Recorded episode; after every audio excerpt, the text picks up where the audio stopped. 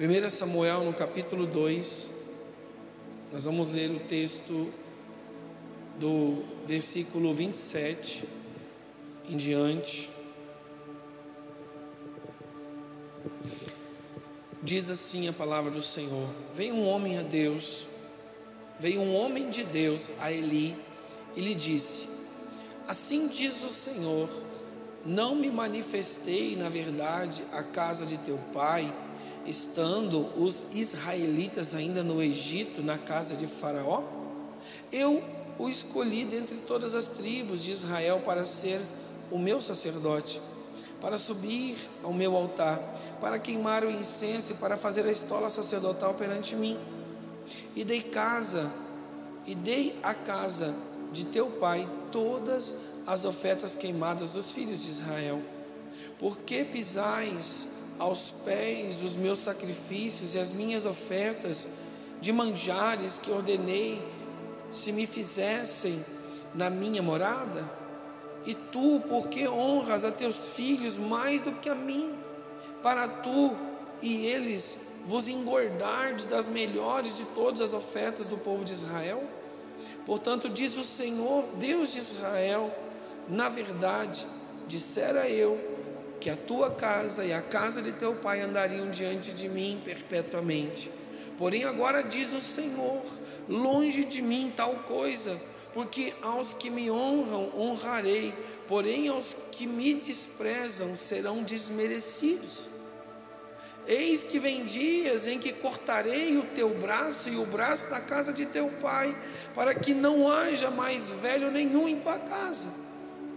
E verás o aperto da morada de Deus. Há um tempo, com o bem que fará Israel, e jamais haverá velho em tua casa.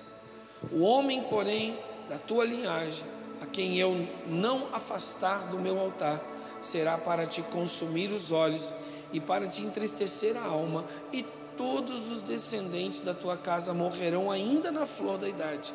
Ser-te-á por sinal o que sobrevirá a teus dois filhos, a Ofne e Finéias, ambos morrerão no mesmo dia. Então suscitarei para mim um sacerdote fiel que procederá segundo o que tenho no coração e na mente. Edificar-lhe-ei uma casa estável e andará ele diante do meu ungido para sempre. Será que todo aquele que restar na tua casa virá inclinar-se diante dele para obter uma moeda de prata e um bocado de pão e dirá: Rogo-te que me admitas a algum dos cargos sacerdotais para ter ao menos um pedaço de pão para comer. Amém. Podemos assentar? O versículo 11 do capítulo 3 de Samuel diz assim: Disse o Senhor a Samuel: Eis que vou fazer uma coisa em Israel, a qual todo o que ouvir lhes tinirão os, ambos os ouvidos. Naquele dia suscitarei contra suscitarei contra Eli tudo quanto tenho falado com respeito à sua casa. Começarei e o cumprirei, porque já lhe disse que julgarei a sua casa para sempre pela iniquidade que ele bem conhecia, que seus filhos se fizeram execráveis e ele os não repreendeu. Portanto, jurei à casa de Eli que nunca lhe será espiada a iniquidade, nem com sacrifício e nem com oferta de manjares. Amados, é, nós estamos vivendo o tempo da pós-modernidade e a pós-modernidade ela vem cheia de influências, bastante influências, algumas até positivas, mas uma grande maioria delas tem, na verdade, destruído, dilacerado, tem execrado, tem espizinhado coisas que não eram para ser negociáveis não eram para ter sido abandonadas, esquecidas. Em nome de muitos movimentos, eu não vou me adentrar aqui porque teria que, nós teríamos que fazer uma aula aqui de antropologia, sociologia e mais um monte de dia para a gente poder chegar a um entendimento mais claro. Não é o objetivo meu nessa noite. Basta você fazer qualquer pesquisa, você vai encontrar isso. Mas entender que o, o resultado, o substrato do que estamos vivendo é consequência de negligências que foram acontecendo, de negociações, exceções que foram se abrindo mão, valores que foram sendo negociados, e um dia a fatura chega. Um dia a fatura chega. Né? Tem uma história, é, eu digo uma história porque eu ouvi como uma história. Eu não tenho a fonte correta, não sei se realmente ela é verídica na sua essência ou se já é uma interpretação, mas há uma história que diz é, sobre um homem que ia ser é, executado na cadeira elétrica nos Estados Unidos, um rapaz, na verdade, de 20 e alguns anos, não muito, não muito maduro, também não tão moço, e eles têm o hábito de dar o direito ao último pedido, e então o rapaz, como seu último pedido, ele pediu que queria os pais dele na sua execução. Queria que os pais assistissem à sua execução. E diante do momento da execução, no dia lá estavam seus pais e muito chorosos em ver o filho ser executado por crimes bárbaros como ele cometeu, atrocidades que ele cometeu. E ele pediu uma palavra antes da morte e o juiz que coordenava aquele, a autoridade que coordenava aquela execução. Então deu a ele a voz e ele, em pé, disse para todos que estavam presentes na tribuna: falou, Olha, hoje eu vou morrer. E eu fico feliz que meus pais atenderam o meu pedido. E eu quero dizer especialmente para eles: eu vou morrer hoje, mas a culpa é de vocês dois. Eu estou morrendo eu vou morrer porque eu cometi coisas que a minha punição é essa. Ninguém está sendo injusto comigo. Eu estou pagando pelos crimes, pelos assassinatos, pelos furtos, por todas as coisas, atrocidades que eu fiz. Não foram poucas, foram muitas. Então não estou para cadeira elétrica porque eu era um homem bom, não, porque eu era muito mal. Mas eu quero dizer para meus pais que o culpado são eles. E aqui, amados, há muitas controvérsias sobre o assunto. Esse assunto é assunto para debate de banco de faculdade. Todo mundo pode se sentir no direito de avaliar esse quadro, mas é um fato. E ele falou assim: Lembra, pai mãe, quando eu tinha três anos de idade, que eu cheguei em casa com aquele primeiro carrinho meu, e vocês perguntaram de onde é que era aquele carrinho, e eu disse que o meu amigo tinha me dado. Pois é, eu menti. Aquele carrinho não era meu e ninguém me deu, eu roubei ele. Porque vocês não tinham dinheiro para me dar, então eu fui e roubei. E ele foi contando coisas da história dele. Lembra com sete anos aquela bicicleta? Era velha. Que eu cheguei em casa pedalando e vocês olharam e disseram: Ei, de onde é que é essa bicicleta? Eu ganhei porque eu fiz um trabalho para uma pessoa e ele tinha ela parada e ele me deu. Ele não me deu, eu roubei ela também. E ele foi contando as coisas que ele fazia, que ele fez, e que os pais simplesmente perguntavam para ele: Foi de forma honesta? Foi. Então tá bom, continua a sua vida.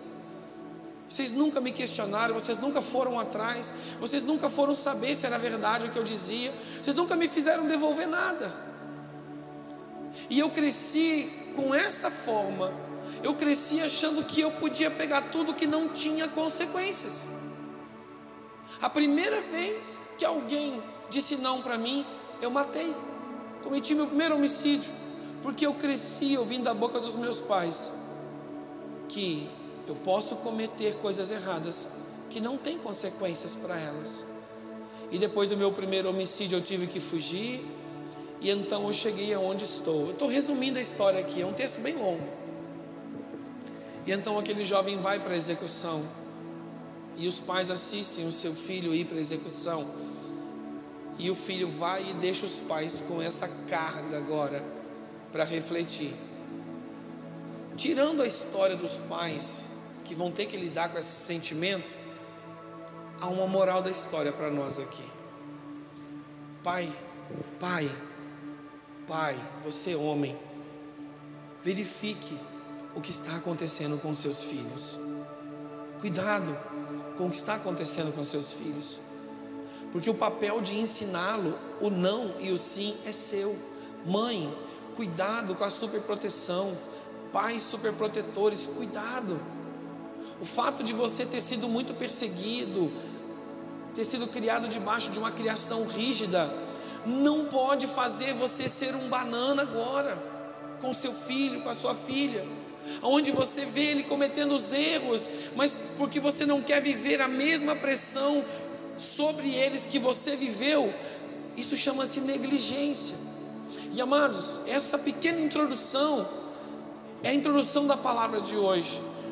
O sacerdote Eli, ele foi esse homem. Nós não estamos falando, amados, aqui de um homem comum, estamos falando de um sacerdote, um homem que, se você olhar a história de Eli, como sacerdote, ele foi um grande homem. Porém, amados, ele falhou na própria casa. No próprio lar ele falhou, dentro de casa ele falhou, e ele via as coisas acontecerem. Ninguém via dizer, amados, acontecia dentro, debaixo das vistas, e ele fazia de conta que não via. O texto que nós lemos, a gente pode trabalhar algumas questões originais, eu não vou entrar nesse mérito hoje, mas o texto diz: um homem de Deus visita Eli. Mas Eli perante o povo era quem? Um homem de Deus. De uma forma bem superficial, se nós olharmos para esse texto, nós já vamos perceber que diante dos olhos do Senhor, Eli já não era visto como um homem de Deus há muito tempo. Tanto que ele mandou um homem de Deus falar com ele. E depois ele mandou, através de sonho de uma criança, a confirmação do que ele faria. Eu disse que ia fazer e o farei. Se você acha que eu estou brincando, Eli, eu estou usando essa criança para te mostrar. E ele fala: se você não me disser o que Deus te falou em sonho, que ele pese a mão sobre você. Me diga exatamente o que Deus disse. E quando o menino fala para ele, ele fala: que seja feito como Deus mandou. Se é isso, eu me submeto. Amados, isso é muito forte para nós, porque nós estamos falando daquilo que vai ficar depois de nós. Eu hoje tive uma conversa com meu pai, saímos andar um pouco, logo cedo, no meio de uma plantação de tecas que ele tem, e conversando sobre algumas coisas da vida e falando sobre algumas coisas. Eu tenho 45, ele está com 67, bem grisalho já, e tivemos um momento muito, muito, muito pai e filho. Eu me vi aquele garotinho de, de sete anos que olhava para o pai com aquela barba preta cerrada e dizia assim: quando eu crescer, eu quero ser igual a esse cara. Quando eu crescer, eu vou ser igual a esse cara. Esse cara é 10, eu vou ser igual a esse cara. E hoje eu estou mais pesado do que ele, quase grisalho igual ele, e olhando que alguma coisa eu consegui, mas tem muita coisa para melhorar ainda. Mas eu creio que eu estou no caminho certo. E agora conversando com o meu pai, de pai para pai, agora de pai para avô. E o meu pai, ele me ensina muito sobre legado. Ele fala muito sobre legado. O que está sendo deixado. Quem está deixando o que para quem. E quais são as consequências desse legado. E quando nós olhamos aqui, nós vemos um sacerdote um pastor, o pastor da igreja local, vendo a sua família descer à sepultura, vendo o seu ministério receber uma descarga, vendo tudo descer a ladeira e Deus ainda penalizando não só ele, como a sua descendência. O teu pecado vai afetar os que virão, porque eles não envelhecerão morrerão ainda jovens. E para mostrar que vou fazer, Ofne e Finéias morrerão no mesmo dia. Só você ler o capítulo 4 de Samuel. Você já vai encontrar ó Deus cumprindo a sua palavra. Eu não sei que substrato do que você é, Que tipo de criação você teve? Alguns irmãos aqui eu até conheço. Conheço um pouquinho da história do irmão Pedrinho, que andava 17, 20 quilômetros no lombo de um cavalo da criança, fazer compra para ter de casa. Alguns aqui eu conheço história de desde pequenininho, já fazendo as suas atividades com os pais, trabalhando duro desde pequeno. E alguns cresceram achando que estavam sendo judiados. Mas bah, o guri foi judiado quando pequeno. Quando cresceu não queria trabalhar, porque trabalhou muito pequeno. Deveria ser o contrário. Se tivesse aprendido direito, agora tinha vontade de trabalhar, mas não aprendeu direito. Se tivesse aprendido, tinha vontade agora. O que é que nós estamos fazendo? Amados, o que nós estamos gerando hoje é a geração de amanhã. O que nós estamos fazendo hoje é a geração de amanhã, porque nós vamos morrer. Nós vamos morrer. Por mais que eu dure mais 40 anos daqui a 40 anos, em 2060, o que é que nós estamos deixando? O que é que está acontecendo? Porque não é porque nós sofremos algumas coisas que nós temos que parar de olhar, parar de cuidar, parar de ficar atento e baixarmos a nossa guarda. Ah, não, pastor, eu sou contra bater. Amados, se for para espancar, eu também sou. Violência não, não, não educa filho. Senão tem um monte de marmanjo hoje em dia aí que não estava preso. Teve pai que espancou desde pequeno e cresceu e deu mau elemento. Então, bater, espancar não é, mas corrigir, a Bíblia diz que a vara é necessária. E aqui eu quero que fique bem claro: a vara, ela até pode ter um sentido figurado, porque tem filho que você pega uma cinta e você bate nele, ele fala assim: já acabou, pai, posso pegar meu celular? Apanhar de cinta e não apanhar de cinta é a mesma coisa. Agora, quando você fala assim, se você não obedece, eu vou tirar o seu celular. Aí ele quer morrer. Ele chora, ele esperneia, ele canta aquela música Meu Mundo Caiu. Por quê? É a vara dele. É aquilo que o penaliza. É aquilo que vai fazer com que ele entenda que existem limites. Que existem limites. E que limites existem para serem respeitados. Então, pai e mãe, entenda uma coisa. Não adianta você bater no seu filho enquanto ele joga Free Fire. Tá, pai, pode bater. Só não me atrapalhe no meu joguinho. Isso não é corrigir filho. Isso não é impor limites a seu filho. Porque, amados, há uma geração que tem que ficar. E se eles estão sendo assim hoje, como é que esse povo vai fazer filho? E o que é que eles vão dar para esses filhos? Tem muito pai e mãe, amados, que quer se realizar no filho. Ah, eu não pude ter tal coisa, ele vai ter. Eu não pude ser, ele vai ser. Eu vou me realizar no meu filho. Para com isso. Seu filho é seu filho, é um indivíduo individual na individualidade do mesmo. Ele precisa viver os projetos de Deus para ele, os sonhos de Deus para ele. Porque, amados, nós somos santos do Senhor, gerando santos para o Senhor. Mas eles são para o Senhor. Aí o filho não chega, é dois frustrados. O pai, porque foi frustrado quando não pôde ser, gerou no filho a expectativa, o filho não foi, agora está frustrado porque não pôde ser, está frustrado porque o filho não é, e gerou uma pressão no filho porque o filho não foi o que ele queria que fosse.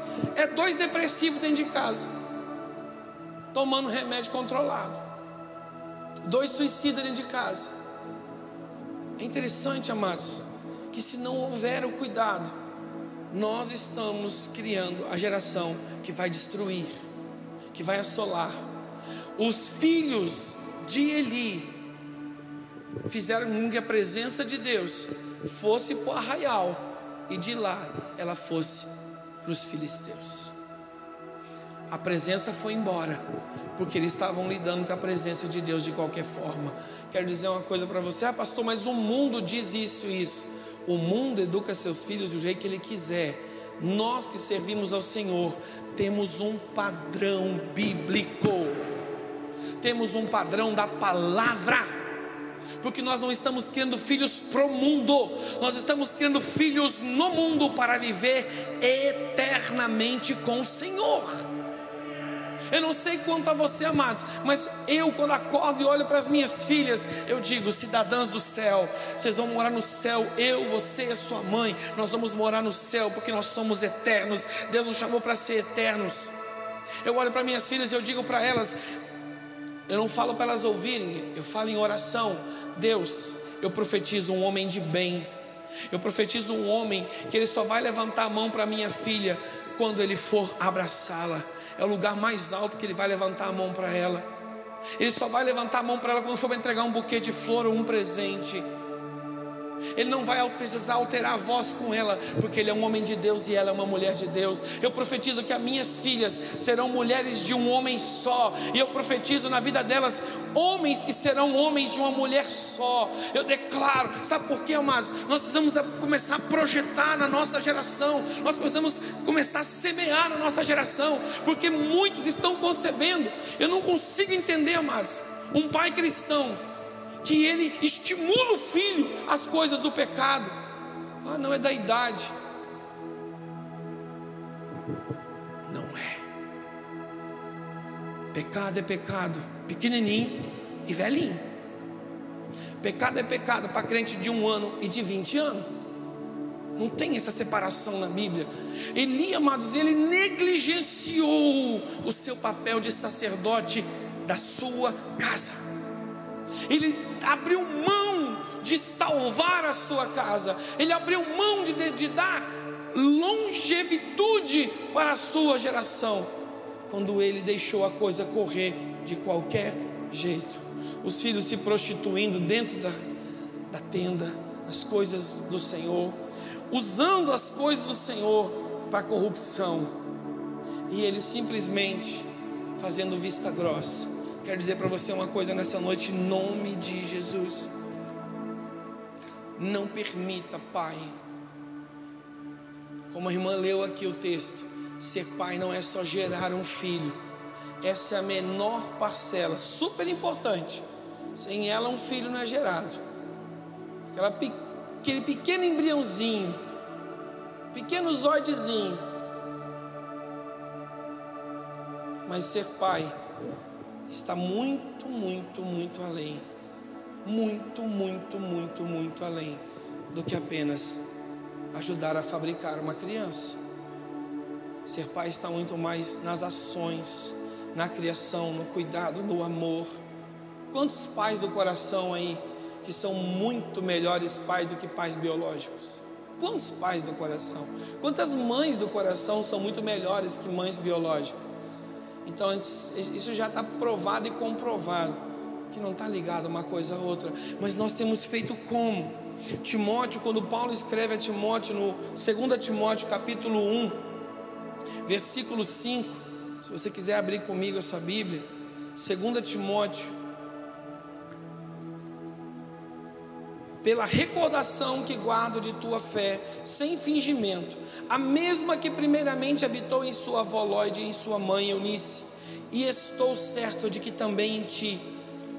No capítulo 3, versículo 15, diz assim: E que desde a infância sabe as sagradas letras, que podes tornar-te sábio para a salvação pela fé em Jesus Cristo. Provérbios, no capítulo 1, versículo 8: Filho meu, ouve o ensino do teu pai e não deixes a instrução da tua mãe. No capítulo 6, versículo 20: Filho meu, guarda o mandamento de teu pai, para não deixares também a instrução da tua mãe. E o versículo 22 do capítulo 23 de Provérbios diz assim: Ouve a teu pai que te gerou e não desprezes a tua mãe quando vier a envelhecer. Há um mandamento com promessa para os filhos, mas eu quero dizer uma coisa para você, pai, nessa manhã. Você tem que gerar. Você é um amigo do seu filho. Quantas vezes eu ouço o pai, ele quer ser tão durão com o filho, ele fala: Me respeite, eu não sou teu amigo, sou teu pai. Por que, que não pode ser os dois? Olha, eu sou teu pai e sou teu amigo. Por que, que o pai não pode ser o melhor confidente do filho? Por que, que a mãe não pode ser a melhor confidente da filha? Por que, que o pai não pode ser o melhor, o melhor confidente da filha? A mãe não pode ser a melhor confidente do filho? Por que isso? Ah, mas se eu contar as minhas confidências, eu vou apanhar. Então, se você vai apanhar, é porque você está fazendo coisa errada. E se você está fazendo coisa errada, você está merecendo apanhar mesmo.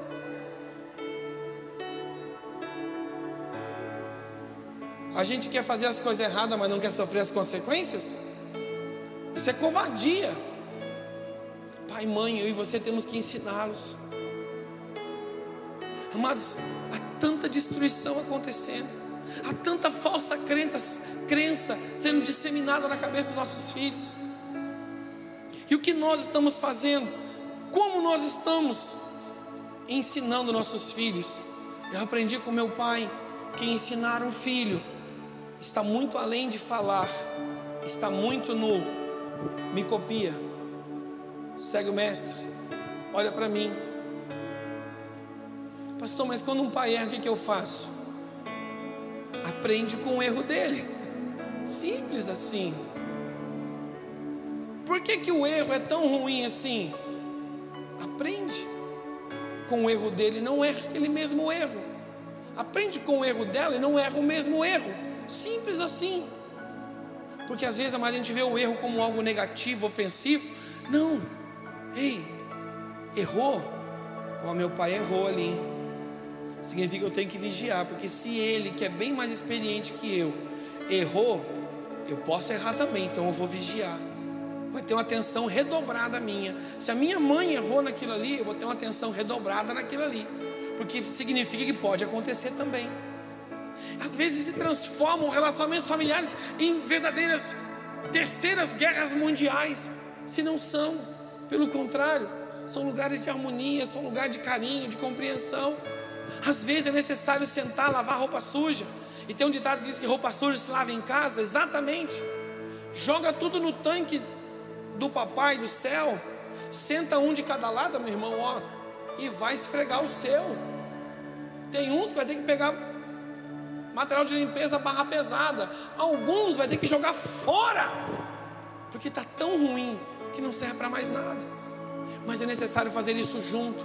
Pai e mãe, você está construindo o que no seu filho? Seu filho e sua filha é apenas alguém bem sucedido que ganha muito dinheiro, então você fracassou. Se o seu filho e sua filha é só alguém bem sucedido que ganha muito dinheiro, você fracassou como pai. Você fracassou como mãe. Seu filho não tem que só ganhar muito dinheiro, ser bem sucedido. Seu filho tem que ser uma pessoa de bem tem que ser uma pessoa bem-sucedida em todas as áreas e não apenas financeiramente, não apenas profissionalmente. Quantas pessoas, amados, bem-sucedidos, so, pela sociedade bem-quistos, botando corda em apartamento e se enforcando. Precisa haver uma completude Preste atenção nos traços, preste atenção nos sinais, preste atenção nas coisas que estão acontecendo.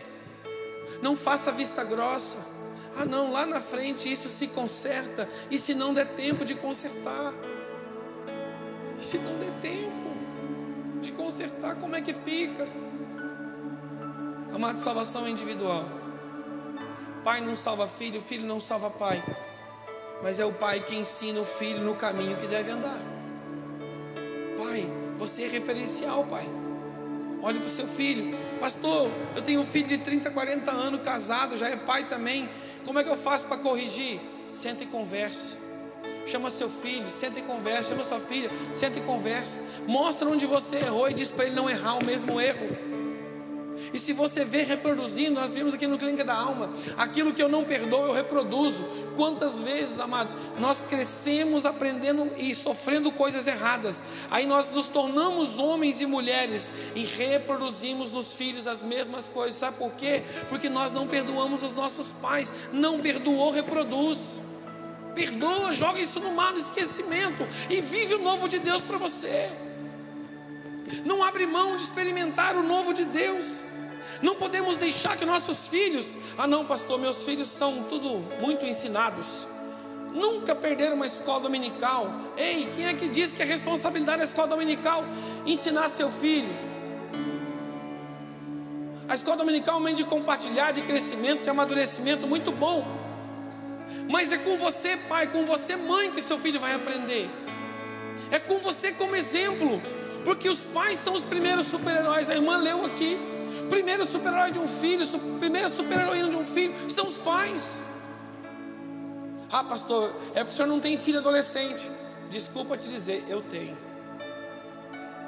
Uma de 15. Há 10 anos atrás você podia falar para mim isso, agora já não pode mais, porque eu tenho. Eles são rebeldes, são isso, são aquilo. Respeite esse, esse tempo deles, entenda esse momento dele mas não deixe de colocar o que é de Deus dentro. E é uma fase curtinha, dura quatro anos, amados. Ai, é, eu não suporto mais a rebeldia do meu filho. Lembra quem você foi quando foi adolescente? Às vezes, amados, nós estamos reclamando dos nossos filhos, mas nossos filhos não são um quinto do que nós fomos quando fomos adolescentes para os nossos pais. E nós já estamos reclamando.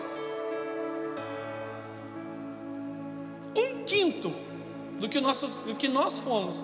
E nós já estamos quase pedindo a morte. Imagina os pais que tinham 10, 15 filhos, passaram por isso 15 vezes. Sangue de Jesus tem poder. Sangue de Jesus tem poder. O povo crente, o povo firme. Passar isso uma, duas vezes já é a treva, imagina 15 vezes.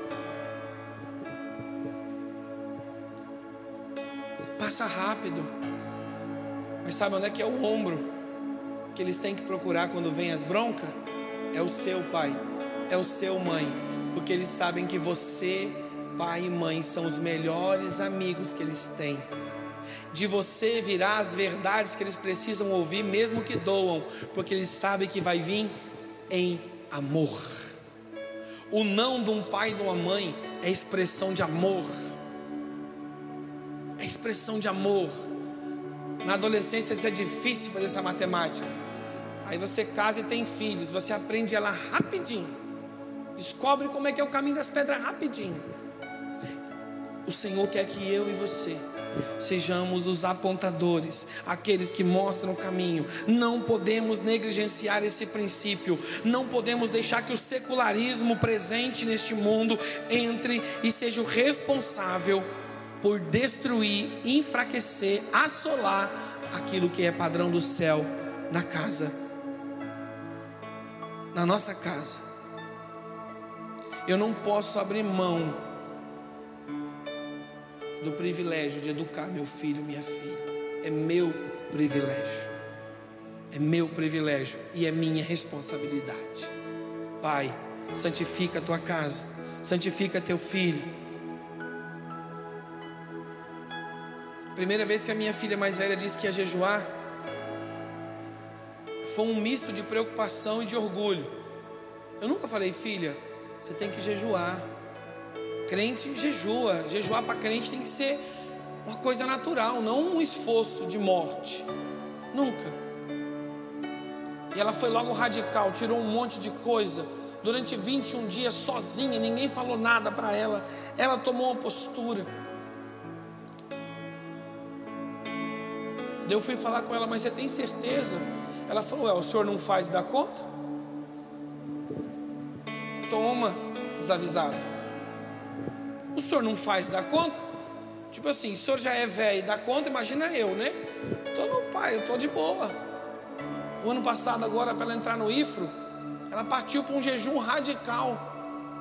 Falei, filha, ela, pai, fica tranquilo. Eu estou no meu propósito mas eu nunca precisei pressionar. E não é, não é para exaltação, é para tirar o exemplo de dentro de casa. Tem um monte de coisa, amados, que nós precisamos ser a referência. Precisamos que eles olhem para nós. Agora, quando eles fizerem as coisas que vão de encontro à palavra, não é espancá-los, agredi-los verbalmente, criar traumas que vão ter que passar anos depois em terapia. Não. É sentar e explicar que o não tem um sentido, não é só um não porque você é ruim, não, é um não porque você entende que aquilo não é o bem, e você vai explicar para ela porque que não é. Mas você, pai, você que me ouve em casa, você tem que santificar a sua casa. Dia dos pais não pode ser só um dia para ganhar presente. Aliás, ganhar presente é muito bom, é uma beleza. Eu estou felizão, ganhei mais um presente dos pais aqui, ó. Hoje eu ganhei, hoje, né? Já tinha ganhado presente já da, da minha esposa, das minhas filhas. Hoje eu ganhei um, um jogo de faca para churrasco. Só falta fazer o churrasco agora. Tá? Ficou mais fácil, né? Falta só o carvão, a grelha e a carne. As facas para cortar eu já tenho. Ah, tem uma tábua de carne também e sal. Sal é muito importante no churrasco. Toma cuidado para a fumaça não tirar seu apetite. Às vezes fica mexendo e a fumaça tira o apetite, mas é bom receber presente. Agora é muito melhor, amados, é você olhar para o seu filho e para sua filha e ver ele crescendo em graça, em sabedoria, crescendo em aprendizado, em subserviência, em adoração, em prazer com as coisas do Senhor. Quando você não tem que brigar com seu filho para ele ler a Bíblia, ele vai lá e senta e lê a Bíblia sozinho, ele ora sozinho, ele já jejua sozinho, ele começa a buscar as coisas, porque ele já entendeu que ele é um ser espiritual não apenas Deus como um 190. Ah, eu preciso passar no vestibular, vou jejuar 40 dias, mãe jejua, avô jejua, tio jejua, todo mundo jejua para ele poder passar. Aí ele passa no vestibular, chama os amigos, vai para a noitada para comemorar a vitória. Jesus não é um 190 para você só procurar Ele quando está aí com alguma emergência, não. É você ver seu filho aprendendo a se relacionar aprendendo a desenvolver, aprendendo a ser maduro, aprendendo a falar. Preste atenção, não perca de foco tudo que você ensina seu filho, sua filha, eles aprendem. Eles podem aparentemente estar dispersos, mas quando você menos espera, lá vem ele citando o versículo bíblico, citando o texto bíblico, porque aquele dia o pastor falou, aquele dia a pastora falou, aquele dia na célula. Aí você fala, ué, mas esse ser humano parecia que estava dormindo.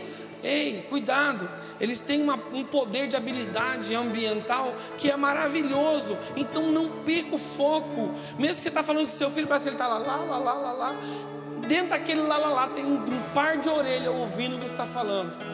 Às vezes parece que eles estão deslocados, mas não estão. Eles estão amando o que você está fazendo, porque você está sendo pai, está sendo mãe. Imponha limites. Diga para ele, para ela, daqui você não passa imponha, determine limites. Porque é importante nossos filhos saberem que eles têm limites sim. Não deixa eles crescerem brincando com a presença de Deus, brincando com as coisas de Deus, brincando com a casa do Senhor. Amados, não adianta nada você trazer seu filho para o culto, aí ele começar a correr na igreja, você chamar o beliscão nele dentro da igreja. É em casa que a gente conversa com o menino. Conversa com ele em casa orienta ele em casa. E quando chegar na igreja, basta uma olhada sua que a coisa vai acontecer. E se não acontecer, chega em casa, fala de novo, fala de novo, fala de novo, fala de novo, fala de novo, fala de novo, fala de novo. Até que aquilo vire uma prática. Não jogue para as costas do pastor. Se você correr, o pastor te pega. Você acabou de projetar no seu filho um futuro desviado. Uma futura desviada. Por quê? Quando ele crescer, amados, ele quer ver o Satanás, mas não quer ver o pastor. Porque figura de pastor é repressão, é perseguição, é não pode, é beliscão, é do mal. Pastor é um bicho do mal. Não converse com ele. Ninguém sabe o que faz, aonde mora, o que come, como dorme. Por quê? Porque foi educado errado, por repressão. O texto de Provérbios, se você quiser abrir, 13, 24. Quem se nega a castigar seu filho não ama. Quem o ama não hesita em discipliná-lo. Discipliná-lo. 23, 13. Não evite disciplinar a criança. Se você a castigar com a vara, ela não vai morrer. Os filhos já estão me amando quando estão ouvindo isso em casa. Discipline seu filho, e este lhe dará paz trará grande prazer à sua alma. Provérbios 29, 17. 22:15 A insensatez está ligada ao coração da criança, mas a vara da disciplina a livrará dela. A Bíblia está recheada de momentos onde a Bíblia está falando: ei, pai, mãe. E olha mais, quem está ensinando isso aqui é Salomão. Provérbios de Salomão. Não vou nem entrar no mérito aqui de Salomão. Como é que nós estamos educando nossos filhos? Às vezes, o orgulho exagerado do seu filho cria nele a sensação de impunidade. Eu sou tão bom, tão bom, que meu pai e minha mãe jamais me puniria. Eu sou o orgulho deles. É só saber fazer bem feito, está tudo em ordem. E que senso de impunidade é esse? Não podemos permitir. Muitos pais falham por não corrigir o comportamento dos seus filhos. Por que Ofne e Finéias tinham tanta liberdade de se prostituir dentro da casa do Senhor, de roubar as ofertas da casa do Senhor e de comer os sacrifícios de forma indevida? Por que, que eles tinham essa liberdade, irmãos? Será que ninguém chegou um dia e falou: Ô Eli, abre teu olho com Ofne e Finéias, que os moleques é malandro. Os bichos são pilantra, eles estão armando, estão fazendo, estão aprontando dentro da casa do Senhor. Eli, talvez no seu coração, isso vai melhorar um dia. Só que ele nunca chegou e chamou e falou: Ei, a casa do Senhor, não quero vocês com promiscuidade aqui dentro, não quero vocês mexendo na casa do tesouro e não quero vocês mexendo naquilo que é consagrado a Deus. Não quero. Tem um limite aqui. Ou vocês respeitam o limite, ou Deus vai passar de vocês o cajado de sacerdote. Vocês não vão herdar. Vocês têm o direito de escolher não herdar, mas vocês não vão profanar a casa do Senhor. Se vocês não querem herdar a unção, não querem herdar o ministério, tudo bem. Agora vocês não vão profanar o que é santo. Eu vou preservar aquilo que Deus colocou na minha mão. Quantos de nós estamos cuidando Pastor, mas na igreja a gente dá liberdade, não esquece de uma coisa. A casa que Paulo fala que tem que ser cuidada, onde é que é o lugar da habitação do Senhor? Onde é que é o lugar do altar de sacrifício? Você está ensinando seus filhos a cuidar do templo? A não profanar o templo? A não oferecer sacrifício a Baal?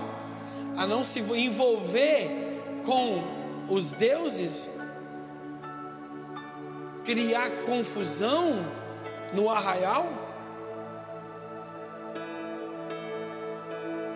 Ah, pastor, meu filho, quando crescer, vai escolher se quer ser crente ou não.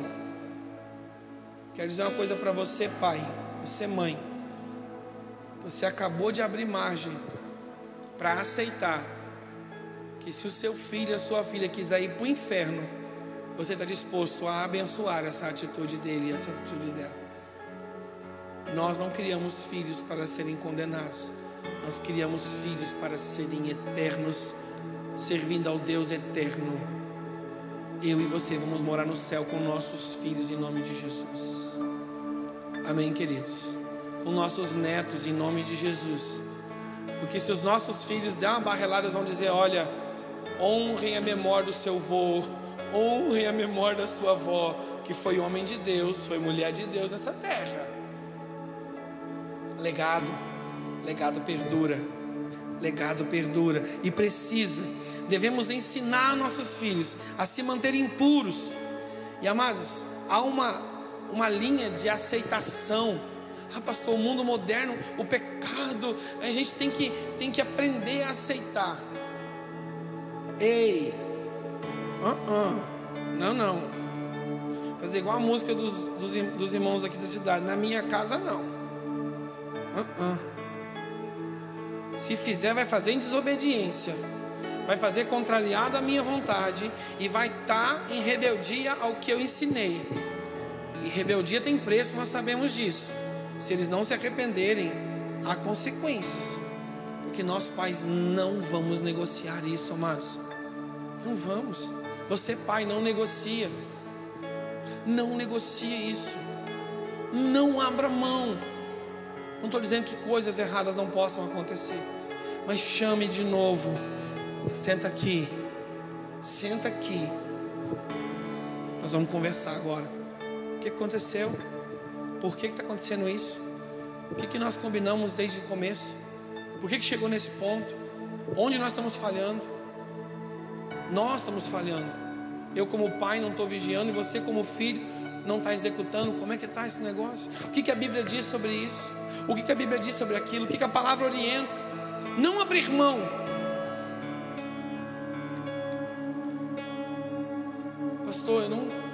Gosto de dizer não para o meu filho.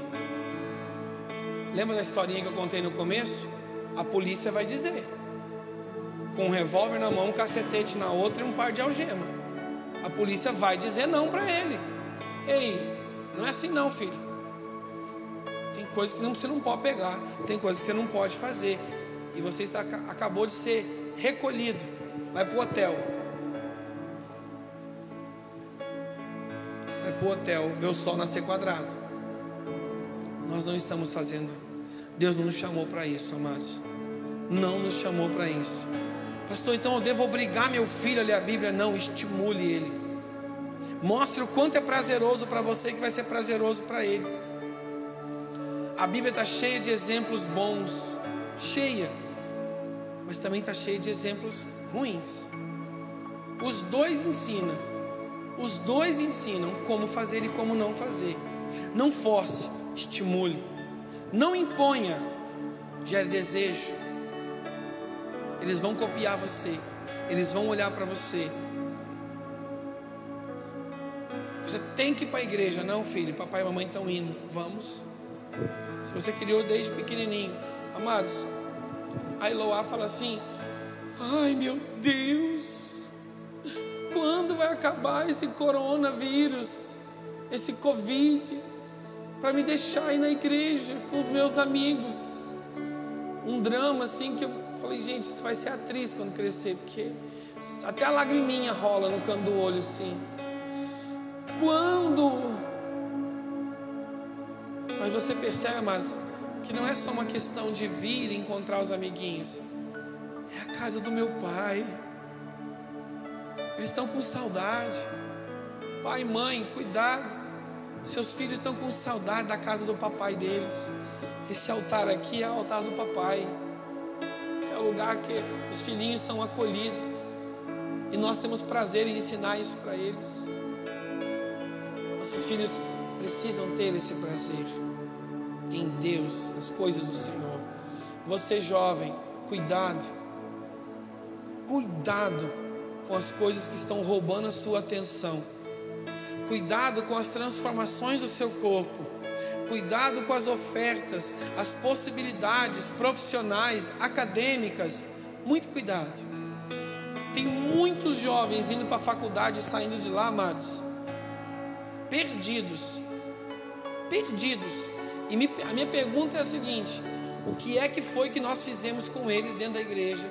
Que a faculdade, em quatro anos, conseguiu arrancar tudo isso deles que é que nós ensinamos até os 18 que um curso de quatro anos acadêmico arrancou tudo de dentro deles e transformou eles nesse negócio que a gente não tem nenhum nome para dar. Não quer saber de igreja, de Jesus, de nada. Se declarando até ateus. Alguns. O que é que nós estamos fazendo? O que é que nós estamos ensinando? Qual é a qualidade? Amados, um muçulmano sai lá do Oriente, vai para dentro dos Estados Unidos, nas faculdades americanas. Ele passa lá quatro, cinco, seis anos. Ele volta para o país dele, formado muçulmano. Continua sendo muçulmano. Ele não abre mão. E se disser para ele, amarra uma cintura de bomba. Se Alá diz, Alá vamos nós. Que é que nós estamos fazendo? Pai, você é o sacerdote da sua casa. Mãe, você é a sacerdotisa da sua casa. Marido, você que não é pai ainda, você já é o sacerdote da sua casa. Não é o mandão, o chefão, o ignorante, o grosso, o matuto. Não. É o sábio que santifica, aquele que tem postura. Sua mulher olha e fala: tem um monte de defeito, mas é homem de Deus.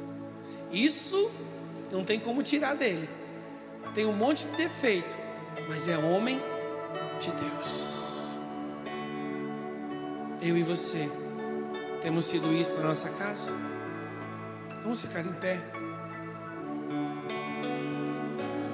Eu gosto, esse momento eu sempre gosto de reunir as famílias, mas nem isso a gente pode fazer.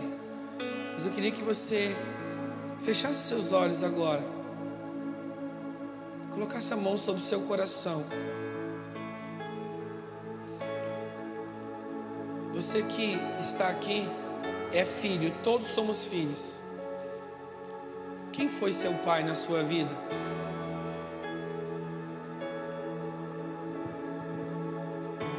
Como é que você tem se relacionado com Deus como seu pai?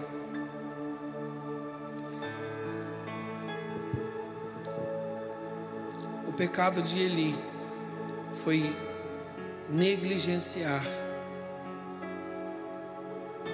negligenciar o principal. Omitisse, omitisse diante do que devia fazer, não fez. Preferi ser conveniente, compactuar.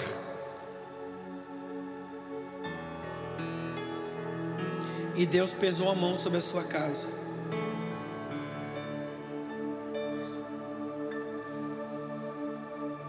Ser pai é um presente, é uma dádiva do Senhor.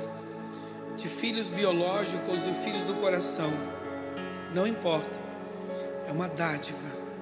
Ser pai de filhos espirituais, mãe de filhos espirituais, é uma dádiva, é um presente de Deus. Mas ele vem cheio de responsabilidades também.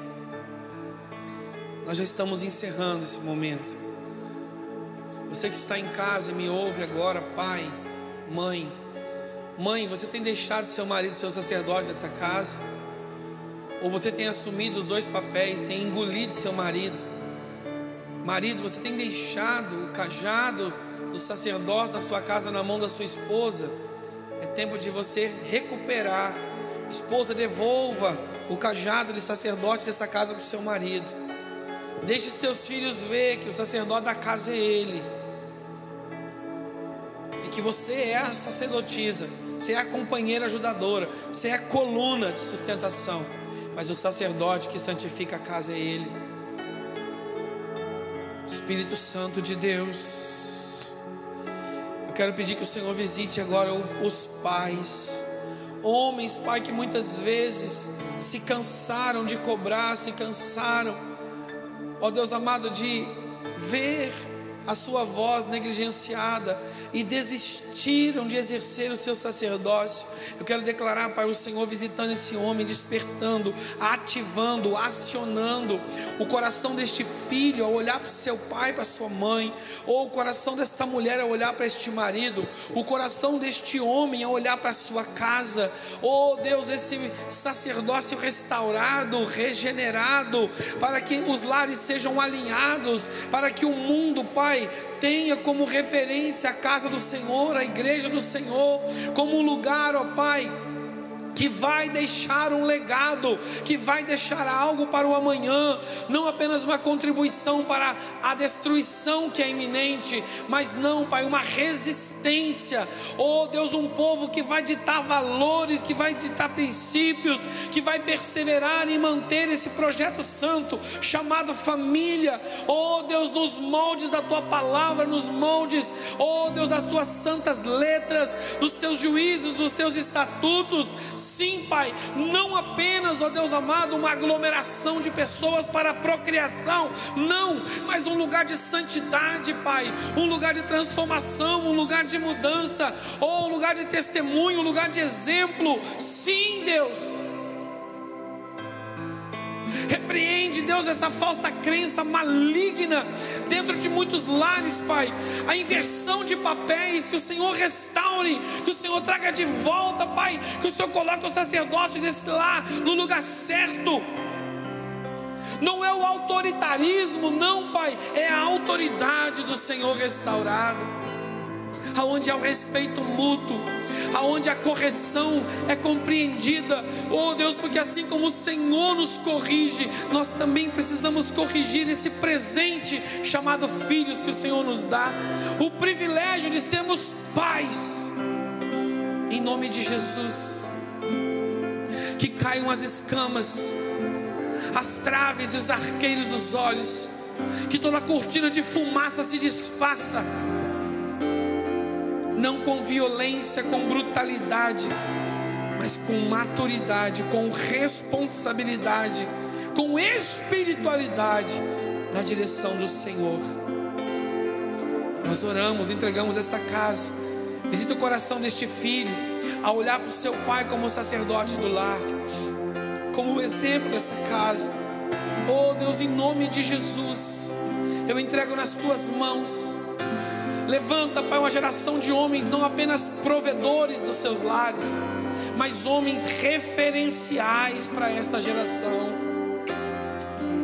Pais, segundo o modelo da tua palavra, segundo a direção do teu evangelho, nos moldes do que o Senhor tem não vamos negociar, não vamos abrir mão, não aceitamos isso. Cremos Tu és o Deus que restaura, aleluia. Nos rendemos a Ti, Senhor, e dizemos: traz essa unção de restauração. Oh, Pai, converte o coração dos filhos aos pais, dos pais aos filhos. Oh, o coração do esposo à esposa, o coração da esposa ao esposo, sim para que as casas sejam verdadeiros lugares de milagre, ambientes de fé, ambientes de santidade, ambientes de maturidade. Oh Deus, lugares deleitosos para se estar. Oramos sobre as famílias nesta hora. Colocamos nas tuas mãos os pais, homens ungidos, sábios, cheios do Senhor, para a glória e para a honra do teu nome nós entregamos as tuas mãos. Te louvamos por esse segundo domingo do mês de agosto de 2020. Que hoje seja um marco de um novo tempo para cada homem, para cada pai, como exemplo das suas casas, em nome de Jesus. Em nome de Jesus. Levante suas mãos ao céu. Que o amor de Deus, o nosso Pai, a graça do nosso Senhor e Salvador Jesus Cristo e o doce consolo do seu Santo Espírito seja sobre cada um de nós agora e para sempre. Amém.